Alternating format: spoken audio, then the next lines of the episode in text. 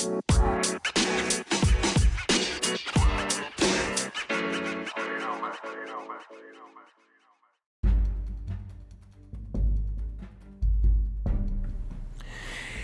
programa es por los que no tienen voz, por los que no pueden marchar para exigir sus derechos y que de hecho viven encerrados y a merced de quienes los alimentan o tratan de alimentarlos y hacen todo lo posible por cuidarlos. En eh, los años recientes, específicamente en los dos años, en los dos últimos años, hemos sido testigos de un criminal recorte presupuestal al cuidado de los animales, especialmente en los zoológicos en la Ciudad de México.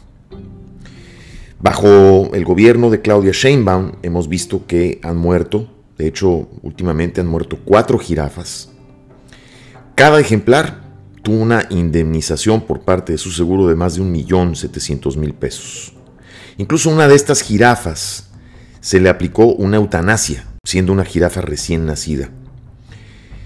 Sin operativos, contra el tráfico de animales, eh, no sucede nada eh, ante lo que pasa en el mercado de Sonora, a pesar de que la venta de animales para sacrificios y rituales se han incrementado específicamente en estas fechas, no se realiza ningún operativo para detenerlas.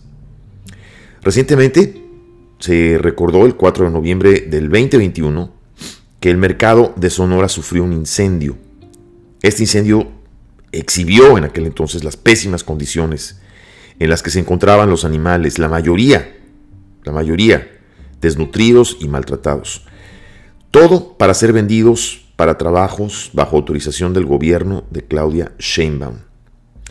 Esta situación se extiende a varios mercados de la Ciudad de México, en donde es común ver jaulas con conejos, con gallinas, con gatos, y que cuentan con permisos, a lo que la misma Claudia Sheinbaum mencionó que esta es simplemente una tradición que se debe preservar del mercado de Sonora. Existen, además, a través de los organismos de transparencia, pruebas y números que hablan del criminal recorte, el criminal recorte al cuidado de los animales y a los zoológicos, a los que en muchos casos les están dando no solo comida de mala calidad, sino que lo único que están haciendo sus cuidadores es rellenarles el estómago con pan de molde, o dicho sea de paso, mejor conocido como pan bimbo. Los animales en los zoológicos cuentan con un millonario seguro, que curiosamente hace que muchos de estos animales valgan más dinero muertos que vivos. Esto ha ocasionado, desde luego, junto con este criminal recorte presupuestal, la muerte de varios animales, de varias especies, muchas de ellas incluso especies en peligro de extinción. Los zoológicos, como se puede esperar, pues sostienen que estos animales están perfectamente cuidados, que se están haciendo cargo de ellos profesionales, que muchos de ellos incluso no son liberados porque ya se sienten como en su casa. Tal es el caso también de otro de los temas que tratamos el día de hoy, eh, un caso que incluso no solamente ha conmovido a México, sino a la comunidad internacional, que es el caso de la elefanta Eli, que se encuentra en el zoológico de San Juan de Aragón. Hoy una experta, una valiente activista social que está con nosotros, va a hablarnos acerca de este caso, el caso de Eli y el caso de estas misteriosas muertes de animales y del criminal, del criminal recorte y la criminal actitud que ha tenido el gobierno de Claudia Sheinbaum, que invierte millones de pesos en celebraciones, que invierte millones de pesos en campañas, donde la jefa de gobierno incluso invierte millones del erario público para su propia campaña política, para sus propias aspiraciones. Un presupuesto que existe para celebraciones, pero no para resolver esta situación ni muchas otras más. La venta de animales se extiende al tráfico de especies protegidas que aun cuando existen denuncias, la propia jefa de gobierno no ha implementado las acciones que ella en su momento se comprometió a implementar. Una valiente activista, una de esas valientes y esos valientes activistas que le dan voz a los que no tienen voz. Hoy con nosotros la activista Lucía Hernández. No se vayan, esto es juntos pero no revueltos. Ya comenzamos.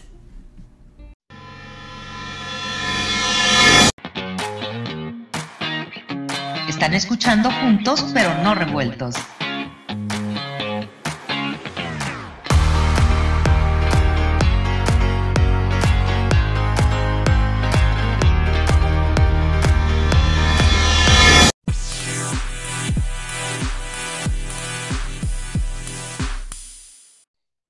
Eli, que es una elefanta que desde el año 2012 fue rescatada de un circo, me parece que el circo de los hermanos Vázquez, y que la llevan a un zoológico, al zoológico de San Juan de Aragón, donde quienes la cuidan actualmente dicen, según ellos, que está feliz, que está muy bien cuidada, pero la realidad es que esta elefanta está sola.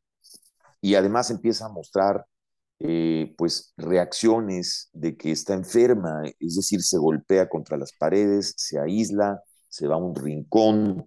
Eh, expertos, obviamente, veterinarios y animalistas dicen que esta elefanta está sufriendo de una manera indescriptible. Después, en el, en el año 2015, propiamente el 9 de enero del 2015, se publica eh, un decreto de liberación de los animales de los circos en el diario de la Federación y por consiguiente su protección y pues obviamente la, la viabilidad de llevar a estos animales a santuarios. De esto y mucho más hablaremos con nuestra invitada el día de hoy. Me da muchísimo gusto recibirla. Ella es Lucía Hernández, activista, una de las grandes luchadoras para que precisamente se pueda liberar a Eli, a quien tengo el gusto de saludar desde la Ciudad de México. Lucía, buenos días, gracias por estar con nosotros. Hola, buenos días, muchas gracias por haberme invitado a tu espacio. Este, bueno, el caso de Eli es uno de los casos que más importantes en torno a los zoológicos ahorita, porque su situación es muy delicada y vaya, por su tamaño es muy fácil de visualizar. Sin embargo, hay animales más pequeños en los zoológicos que no han tenido tanta difusión como Eli. Eli es una elefante que ha estado bajo el cuidado del zoológico de Aragón, pero este cuidado no ha sido el adecuado. Este, tenemos que Eli sigue presentando problemas muy importantes y que lamentablemente no han sido atendidos en tiempo y forma. Pero ¿por qué, ¿por qué insiste la gente, Lucía, del zoológico? Vaya, los han entrevistado en diversos medios en televisión. ¿Por qué insisten de que la elefanta está bien cuidada? Ellos dicen que, que se encuentra, que ellos los ve como si fueran de su manada, que, que se sienten familia. Incluso la directora del zoológico ha dicho que, que no se debe de caer en el mismo caso de Keiko, ¿no? ¿Te acuerdas que cuando liberaron a Keiko, uh -huh. eh, la, la, ballena orca, pues al poco tiempo lamentablemente murió? Entonces ellos están eh, argumentando que esto mismo puede pasar con Eli, que ahí la tienen cuidada, que ella tiene la confianza de estar ahí, pero pues no es esto lo que se ve en los videos. ¿Por qué, ¿Por qué esta gente insiste en esto? ¿Y por qué la Ciudad de México no ha hecho más? El problema con Eli, vamos a dividirlo en pasos. Eli cuando es parte ya de la Ciudad de México, cuando ya es comprada al circo, del circo, tiene un problema en su documentación. Cuando entró a México, porque la compraron en Estados Unidos, entró como si fuera catalogada como objeto y se vendió como si fuera un objeto. Para la Ciudad de México viene siendo un bien, tal como si fuera un inmobiliario de una oficina o si fuera un automóvil o si fuera cualquier equipo de, del gobierno. Para que se dé una posible transferencia a un santuario o una posible que la donen o un paso más allá, se tiene que desvincular de la propiedad del gobierno de la Ciudad de México. Es decir, eh, el gobierno debe de reconocerla como que es un animal y que ya no es propiedad de la ciudad. Este es uno de los casos en el que hay más trabas por ese papeleo y por esa cuestión legal. O sea, y esta, esta, esta, controversia, perdón, se da sí. porque esto sucedió en el año 2012, es decir, antes de que se publicara, digamos, el decreto de protección a los animales en el 2015. ¿Se debe a eso también, a ese desfase de tiempo? De hecho, se debe desde que entró Eli al, al zoológico, una elefante de 35 años de edad, casi 36. Entonces tiene más o menos este problema legal con ella 30, más de 30 años siempre fue tratada como objeto en la documentación, en la forma de pertenencia. Y es eso, ¿no? Es una documentación que ha estado errónea y que se ha replicado año tras año. En cuanto a Si usted puede ver, si pueden revisar la- lo que conforman las pertenencias de la Ciudad de México, va a estar catalogada como un bien. Es un bien que se debe de entregar a la siguiente administración. Ese es el problema. Sí. En el caso del zoológico, aquí tenemos, este, bueno, primera cosa, están utilizando un argumento que a muchos activistas no nos gusta, en el cual están humanizando al animal. Eh, es decir, yo no puedo decir que el elefante está feliz, esté triste, esté de ninguna forma. Entonces tiene que hacer con una evaluación clínica. Hace unos Pero no, días pero no han, no han permitido que se haga esa evaluación, ¿correcto? Exactamente. Hace unos días fueron unos expertos a, a verla directamente. El recorrido fue así. Llegan, conferencia de prensa con unos diputados. Los diputados que no la conocían dicen que estaban en perfectas condiciones. Pasa el director de zoológicos. El director de zoológicos dice que está en perfectas condiciones. Los expertos, todos juntos, van a hacer un recorrido. Les muestran cómo la atienden y tras el recorrido de máximo dos horas, dicen los expertos que están en perfecto estado de salud, pero no para viajar. Sin embargo, yo solicité al portal de transparencia los documentos del momento en que la jefa de gobierno, eh, el día 13 de agosto del 2022, dijo que expertos la, la evaluarían y no tienen ningún este, estudio. Yo pedí específicamente los estudios sobre su piel. Tiene un daño muy profundo en la piel, tiene un daño visible, en el cual ya tiene más de cinco años con esas lesiones y no se las han podido sanar. Tienen lo- los daños en las patas, no solo es una. Pedí la, las ra- radiografías o los estudios que le han hecho. Incluso Sí. pedí que si el zoológico no contaba con el equipo, lo manifestaran y no me enviaron ninguna información de- al respecto. La único que le han hecho, todo lo que le han atendido en cuanto a estos meses en el que tenía que estar en observación por especialistas, es un tratamiento a una fístula mandibular. Esta fístula, durante la cuarentena tenemos el expediente médico, que es del 2021. Esa Ujú. fístula eh, se la está provocando ella. Se frota hacia los barrotes, hacia las paredes. Sí, es que ahí, ahí se ve perfectamente cómo se frota contra la pared. Entonces, esto quiere decir entonces que tiene dolor, ¿correcto?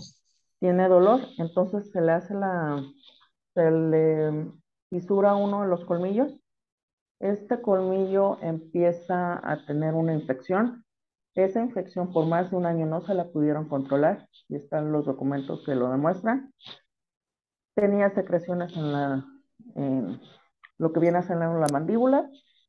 Deciden este, las autoridades de del zoológico eh, retirarle los colmillos, cortárselos Y aquí viene una- un tema muy importante. Estos colmillos no están en ninguna base de datos. Al ser marfil, este, yo lo busqué, lo busqué en lo que viene siendo propiedad de la nación por el tema delicado de, de que es marfil y nada más se encuentra el registro de unos que pertenecieron a la época de Porfirio Díaz. O sea, Mm, a ver, para ser claros, le quitaron a Eli, la elefanta, los colmillos. Es decir, alguien le retiró los colmillos y esos colmillos no la aparecen, mitad. la Ah. mitad de los colmillos, y no aparecen por ningún lado, ni hay registro alguno de ellos. Así es. No, menciona la secretaría que fueron enviados al patólogo para un análisis. Solicitamos el análisis con su número de folio e incluso como es muestra biológica, debería de haber sido destruida tras el estudio. No existe ningún estudio por patología y no existe el formato que debe ser llenado a la destrucción de material biológico. Entonces simplemente se perdió el marfil. Qué increíble. A, ver, me parece increíble porque además, a ver, fíjate que estoy aquí checando, Lucía, eh, lo que tiene que ver con la parte de, obviamente propiamente la parte de la ley. Eh, aquí dice que el 13 de agosto metieron un recurso de amparo o un habeas corpus eh, para liberarla en el juzgado cuarto en materia administrativa.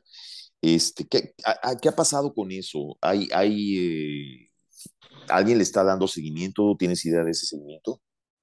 Sí, el seguimiento lo está haciendo una organización que se llama Va por sus derechos y otra organización que se llama Abriendo Jaulas, Abriendo Mentes, de Diana Valencia. Ellas están llevando el caso. Sin embargo, este, no les otorgan la información que ellos están solicitando para el mismo caso. Por ejemplo, ellas también están pidiendo lo que viene siendo la, el análisis clínico de Eli y no se lo está proporcionando ni transparencia, ni la SEDEMA, ni ninguna organización. Em,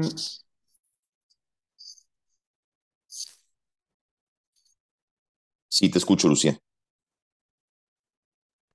Está presentando muchos problemas eh, médicos que no han sido este, atendidos a tiempo.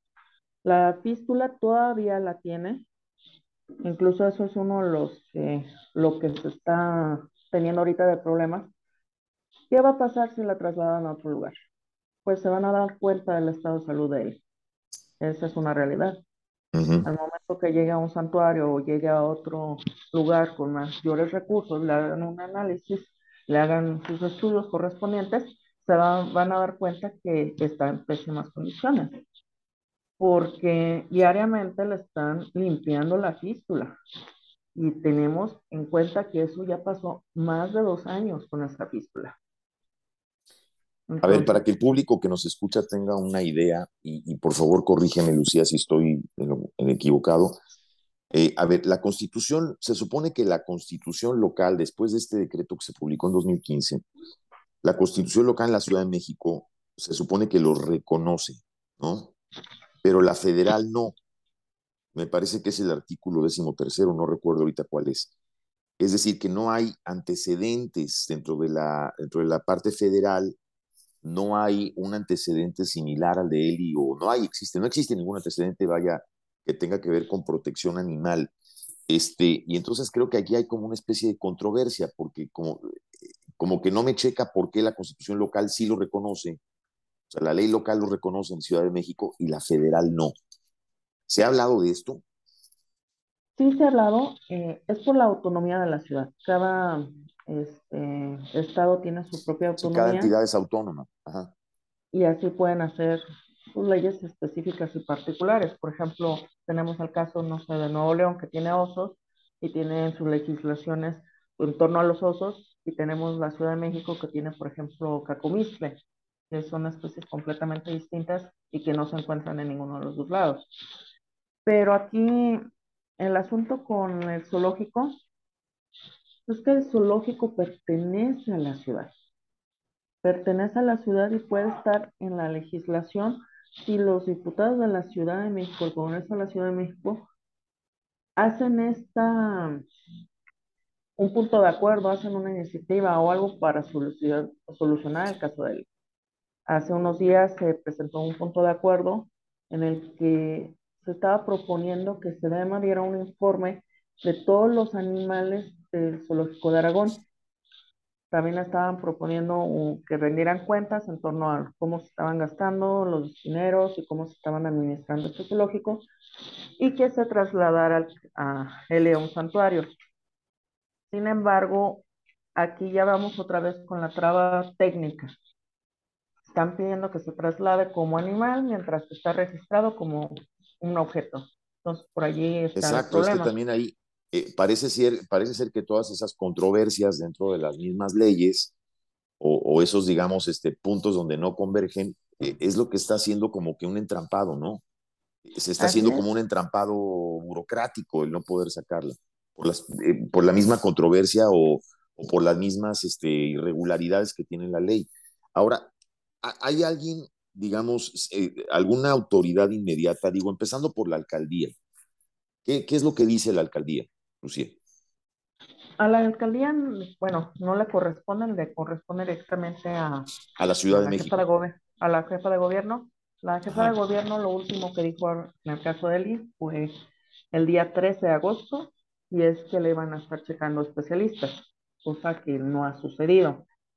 La visita que, que fue, que fue cuando se metió el, el, recurso, este recurso de amparo que, del que estamos hablando, que es el recurso Así de es. amparo para liberarla. Pero desde, Es- después de eso no se ha sabido nada más, no se ha tocado el tema. ¿Alguien ha intentado contactar a la jefa de gobierno para, para darle seguimiento a este tema?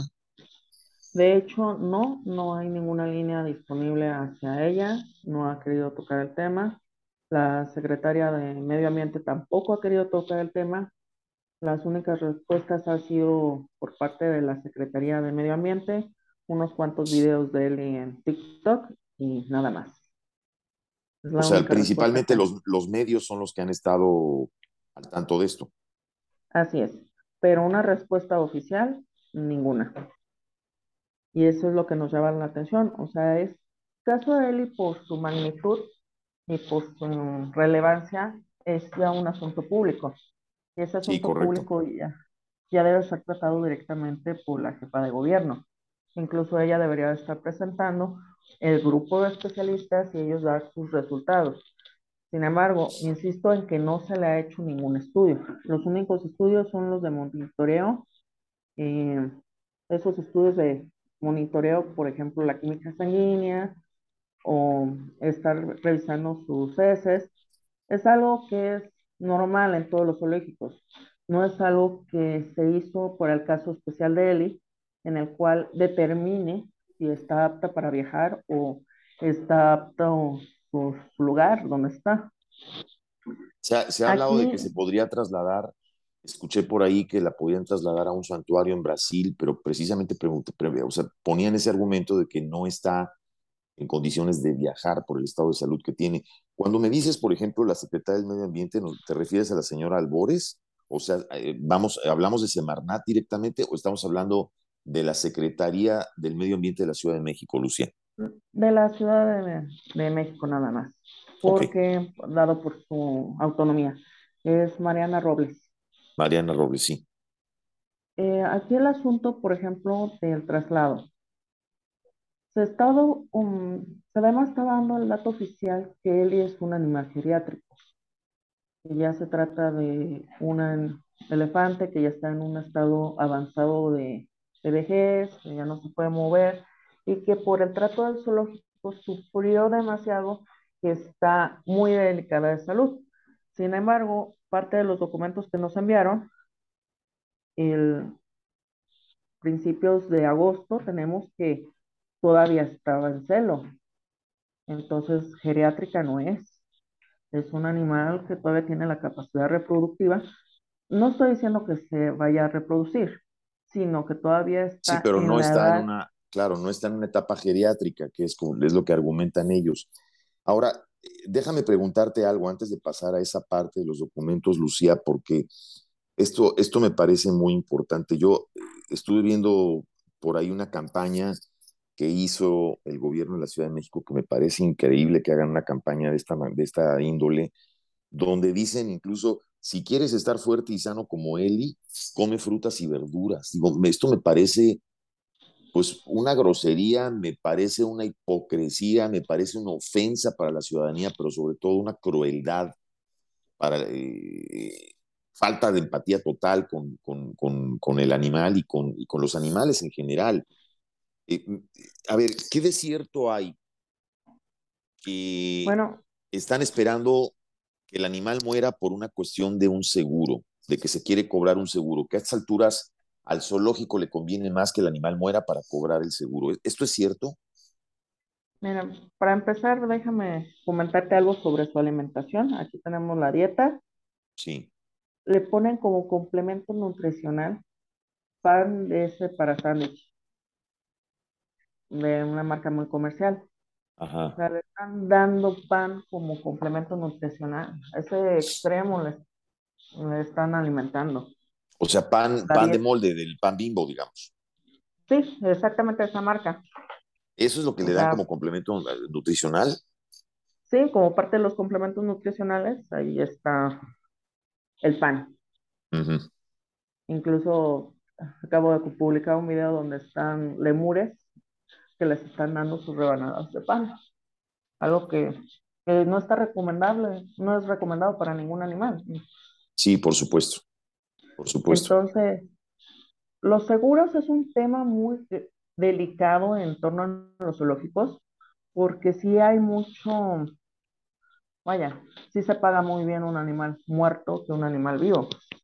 En el caso de Eli, este, su última, eh, la última actualización que de su seguro fue en el 2019.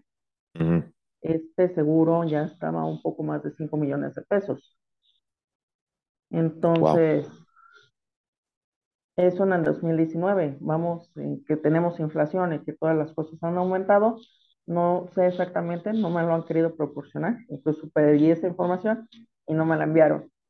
Pero, vaya, ¿cuánto está la vida de él ahorita? O sea, podría, podríamos decir que entonces esta gente lo que está haciendo es mantener su inversión esperando que el animal muera porque entonces les conviene más muerto que vivo.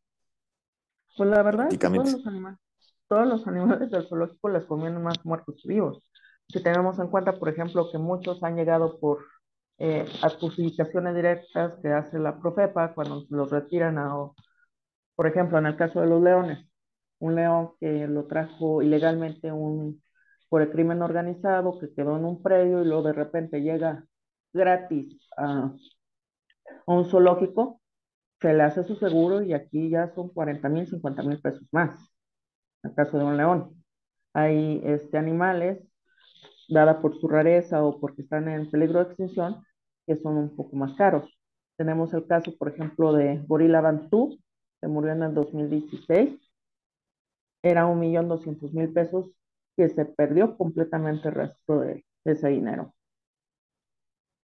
Ese dinero, este, el zoológico lo reporta con que se quedó en la Secretaría de Finanzas y la Secretaría de Finanzas no ha dicho ninguna palabra al respecto.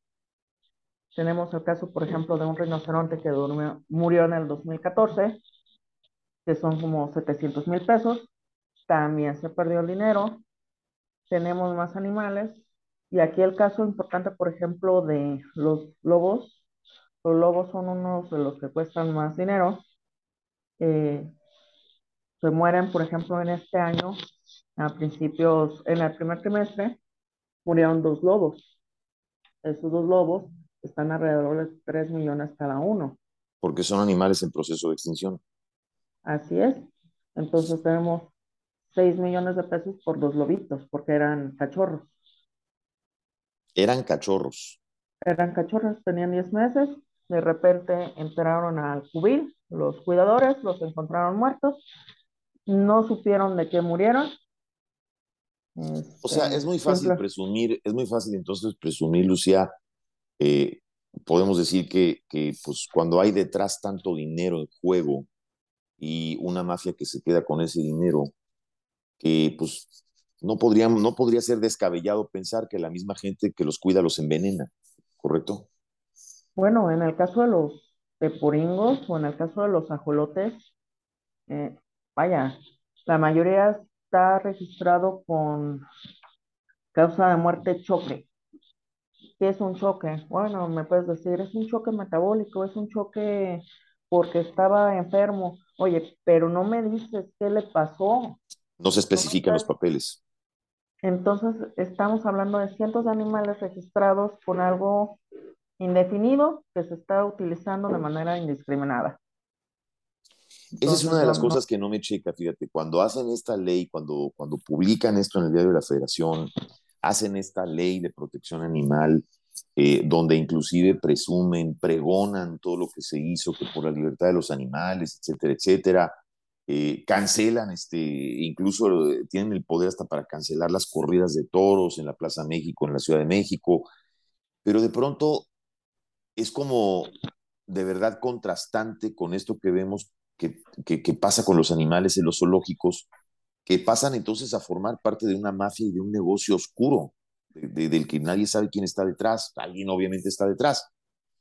Ahora, dentro de todo este, este circo, este, este hilo, digamos, de recortes presupuestales a muchísimos gastos en muchísimos ámbitos, en el ámbito cultural, en el, en el gasto médico, en el ámbito estudiantil, este, en, en, la parte de salud.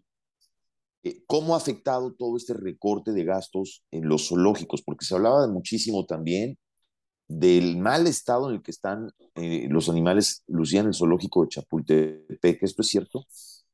Así es, hay un recorte directo, por ejemplo, en el presupuesto para la operación zoológica, que es el mantenimiento general, que es lo, de los hábitats, los lugares donde están cada animal tiene un, una particularidad y unos requerimientos muy específicos. Por ejemplo, en el caso de las serpientes, tiene que estar en una humedad, tiene que estar en un control de clima, tiene que tener muchos detalles. Para el 2019 eran 212 millones de pesos. Para el 2022 es la mitad, son 104 millones de pesos directos en recorte. Todavía no se publica la actualización en cuanto cuánto se ha ejercido. Lo último dato que se tiene de cuánto se ha ejercido son 7 millones nada más en lo que viene siendo la infraestructura del zoológico. En cuanto a alimentos, empezó con un presupuesto de 40 millones de pesos en el 2019. Para el 2022 ya teníamos un recorte hacia 18 millones de pesos.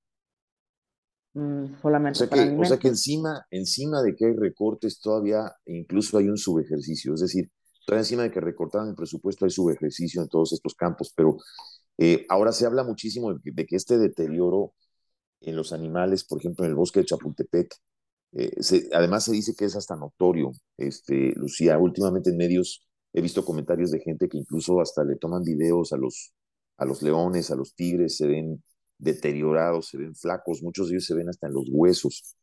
Esto, esto se había visto antes en otras administraciones, es decir, siempre ha existido este dejo o esta, esta forma de comerciar con los animales o simplemente dejarlos morir con este tipo de deterioro ¿O eso solamente se ha visto en esta administración?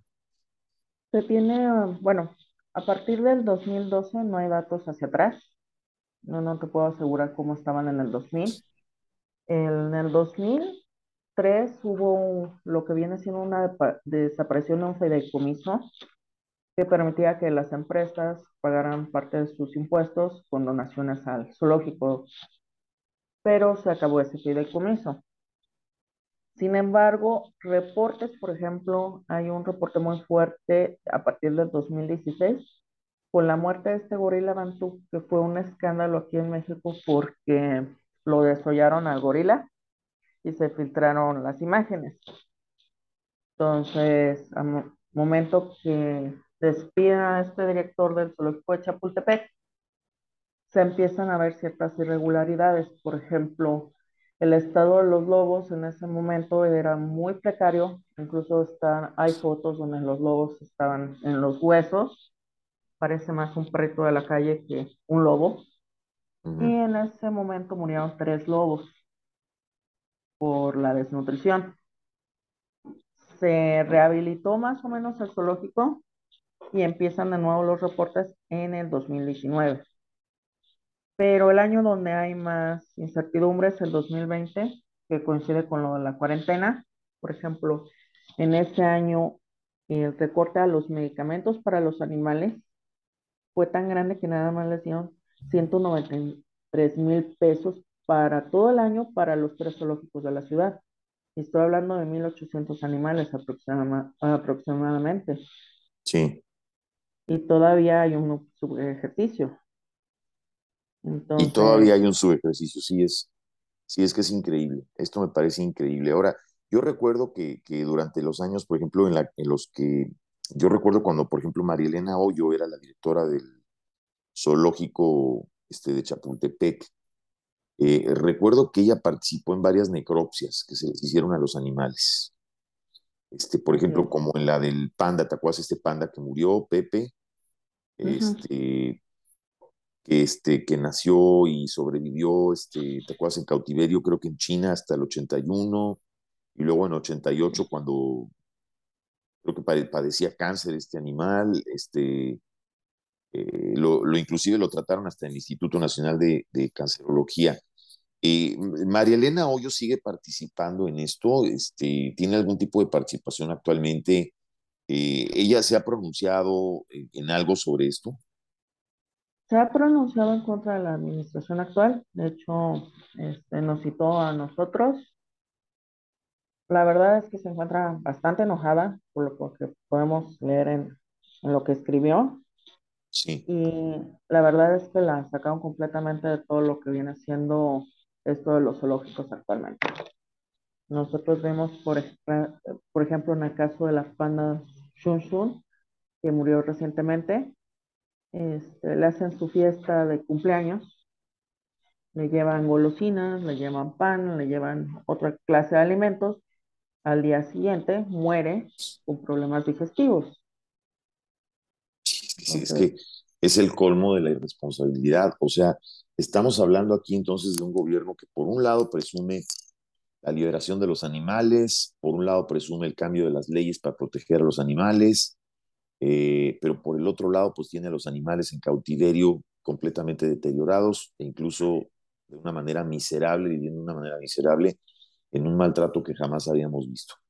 Eh, Lucía, ¿cuál es el siguiente paso? Porque, a ver, un poco volviendo al tema de Eli, nos comentaste que tienes unos documentos, hay una documentación importante. Este, si nos puedes hablar un poco de esto, por favor. es una solicitud que realicé transparencia Sí. A detalle desde el momento de este, del 13 de agosto, cuando se hizo esta movilización, este, esto por Eli, en cuanto se pide qué es lo que está pasando con Eli, cómo la están atendiendo, y es eso, me están mostrando que tiene una fístula que no se le ha sanado en dos años, me están mostrando que sí está en, estuvo en celo, Todo esto, este, todo esto lo tienes documentado, que es el documento que estamos, eh, digamos, del que estamos hablando. sí es lo que ha mandado la, la misma secretaría, de hecho eh, está mandado directamente por el director de zoológicos, en el que, pues lo que hay sobre él. Aquí no hay ningún este, documento de ningún experto. Se hace una mención que, que no se pueden revelar por el juicio, pero estoy hablando con las encargadas del juicio y ellas no tienen ninguna documentación. Entonces, aquí el problema es que no, eh, no están haciendo bien su parte de dar información pública y sobre todo de que se está violando un derecho a la, la información. Ahora, ¿Cuántas, cuántas organizaciones hay en este momento? ¿Cuántas organizaciones están detrás de esto, eh, Lucía? ¿Cuántas organizaciones civiles? Y, y la pregunta que te hago es también, ¿se ha, re- se ha recurrido a alguna organización internacional? ¿Hay alguna organización internacional que haya ya volteado a ver este caso? todavía ninguna internacional, incluso se ha querido contactar, por ejemplo, a PETA o se ha querido con- contactar a Greenpeace, algo que nos lo mencionan mucho en, en Twitter o que nos han estado apoyando en etiquetarlos, pero todavía no hay ningún contacto. Aquí actualmente eh, nosotros estamos apoyando más a- hacia abriendo jaulas porque ellos ya tienen muchos años en el caso de Eli y queremos este, ser el apoyo y no, por ejemplo, estar metiendo muchas manos para que se acabe el, el caso. Ese es el problema, por ejemplo, Pero, si pero te hago, más, perdón te- que te interrumpa, te hago esta pregunta porque cuando fue el caso de Keiko, este, yo recuerdo que se hizo un contacto con organizaciones internacionales para buscar un megáfono más grande y entonces hacer que el, mundo o que la parte internacional volteara a ver ese caso y esa creo que fue una de las principales razones por las que se liberó, porque entonces se empezó a ejercer una presión desde afuera a nivel internacional. Este, no, no se ha buscado, por ejemplo, contactar, y ha buscado, por ejemplo, contactar con alguien, alguien así como, por ejemplo, que haya estado previamente en el gobierno. Eh, yo sé que la misma María Elena Hoyo tiene relaciones y tiene contactos fuera de México y a nivel internacional. Eh, Este, ¿por qué no se ha empujado más esa parte, Lucía? ¿Tú qué piensas? fíjate que eso es lo que se me hace un poco raro. Ya, por ejemplo, a mí ya se me han acercado algunos diputados locales para saber un poco más del tema. Obviamente es estar trabajando con la información para que ellos lo puedan presentar como parte de su trabajo. Este, a nivel federal, por ejemplo, eh, hay una diputada muy interesada pero eh, a nivel federal nada se podría hacer un exhorto, es decir, no puede interferir directamente el Congreso de, federal ante un problema local. Organizaciones este, extranjeras, por mi parte, no he tenido el contacto de ninguna, se les ha mandado las solicitudes, se les ha mandado la información y hasta el momento no nos han dado respuesta. En el caso de abriendo jaulas, ellas están pidiendo más este, apoyo, tienen varios años pidiendo apoyo en el caso de Eli y no han recibido. Algunos actores mexicanos este, ya nada más han compartido el video o han compartido algún material de Eli y como que eso ha dado un poquito más de empuje. Pero hasta ahorita ninguna organización internacional se ha acercado a ver qué está pasando con esta situación a los zoológicos en México. Pues vamos a tratar de hacer más ruido. Eh, vamos a tratar de hacer más ruido y vamos a tratar de, darle seguimiento a este caso, Lucía. Tú personalmente, como, como activista, este, ¿estás dentro de una organización? ¿Perteneces a una organización? ¿O has hecho esto tú sola? Porque tú te dedicas obviamente a otras cosas. Tú eres eh, una ciudadana mexicana que se está preocupando por esto, pero que además le has dado seguimiento, ¿no? De hecho, nosotros llegamos a, al caso de Eli de una manera muy fortuita. Este, Amo la Ciencia es un proyecto de educación, de homeschooling, eh, que hago con mi hijo. Entonces, para el Día del Elefante empezamos a buscar material, publicamos, nos encontramos con el video de Eli. Ya sabes cómo son los jóvenes, eh, me interesa, quiero aprender más, quiero... Y de repente ya estábamos metidos en esto ya estábamos metidos en buscar información en transparencia, ya estábamos viendo el caso de los tepuringos, y la verdad es que nada más participamos en lo que es Amo la Ciencia, apoyamos con lo que podamos a cualquier organización que se nos ha acercado. La verdad es que esta información que encontramos es de dominio público y realmente pensamos que es para los ciudadanos. Nosotros todo lo, todo lo que encontramos, todo lo que trabajamos es para que la gente sepa más de los animales, sepa más de los animales que son de su ciudad y por lo tanto son sus animales. Claro, pero además, además es un, de que es un foco rojo de algo que está pasando detrás, de, de, que hay un negocio oscuro donde hay gente que está participando de maltratar o de matar a estos animales y hay un grupo de gente que se está beneficiando por ello. Eso es una realidad que hay que enfrentar y de la que hay que hacerle definitivamente más seguimiento y más ruido y en eso estaremos. Eh, yo te quiero agradecer muchísimo, Lucía, de verdad que ha estado con nosotros. Creo que ha sido una conversación, este, pues muy interesante porque además estamos hablando de algo entre tanto problema que existe, la gente no lo habla. Digamos, yo puedo entender que hay una crisis política, que hay una crisis de salud, que hay una crisis económica, que, que, que hay una crisis este, económica fuertísima, que, o sea, pero se nos olvida que existen animales con los que convivimos, que están ahí para el disfrute, para el gozo de los mexicanos, pero a los que se les debe dar una vida digna, porque además tener un animal no nada más es tenerlo para hacer negocio y para que la gente lo vea, es tenerlo para cuidarlo, es para procurarlo, para que vivan en paz, que vivan tranquilos, que, que, estén bien cuidados. Yo quiero agradecerte de verdad mucho que, que nos hayas dado pues este, un poco de seguimiento, un poco de información acerca de esto y estaremos pendientes. ¿Algo que quieras agregar antes de, despedirnos, Lucía? Bueno, muchas gracias primero por la invitación y por este, darle continuidad a este caso a Eli. Yo creo que lo importante es que cada persona que visita los zoológicos, aquí hay mucho desprecio hacia las personas, a los ciudadanos comunes, a la persona que va con su familia, con sus hijos a ver al zoológico, es decirles, ¿saben qué? Si ven algo que no les gusta, si ese animal se les hace flaco, se les hace desnutrido, hay una manera de quejarse, hay una manera de presionar que estén en mejores condiciones y no quedarnos con el desabor, con esa tristeza de llevar a nuestra familia y encontrarnos con que, pues bueno, están mal los animales. Eso es una de las cosas principales y sobre todo que estos animales necesitan recursos.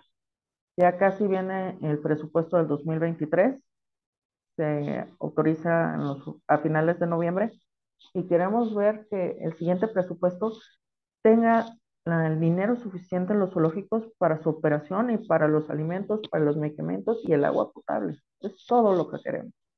Sí, pero además de que tenga un presupuesto no nada más para mantenerlos como diciendo, pues ahí, hay que se la lleven, ¿no? Sino, sino entendiendo que hay que hacerles mejorías, que hay que mejorar la calidad de vida de estos animales, porque además finalmente son seres que también sienten y que también sufren. Lucía, muchas gracias por haber estado con nosotros. Este, estaremos dándole seguimiento a esto y, estaremos también dándote lata más adelante para ver qué sucede con el caso de Eli. Este, te quiero agradecer de verdad muchísimo que hayas estado con nosotros. ¿Dónde te pueden seguir en redes?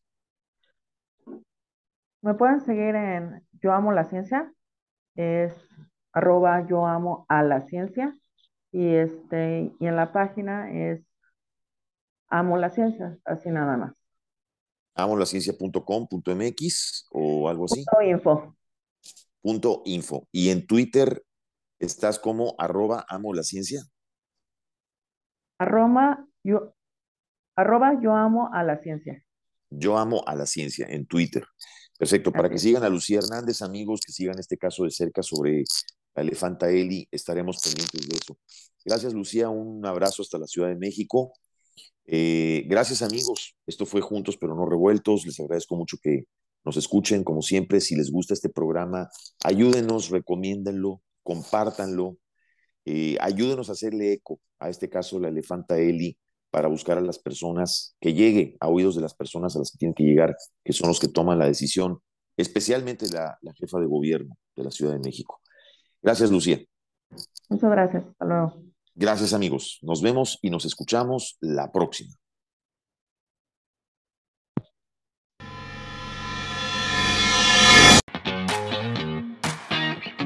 Están escuchando juntos, pero no revueltos.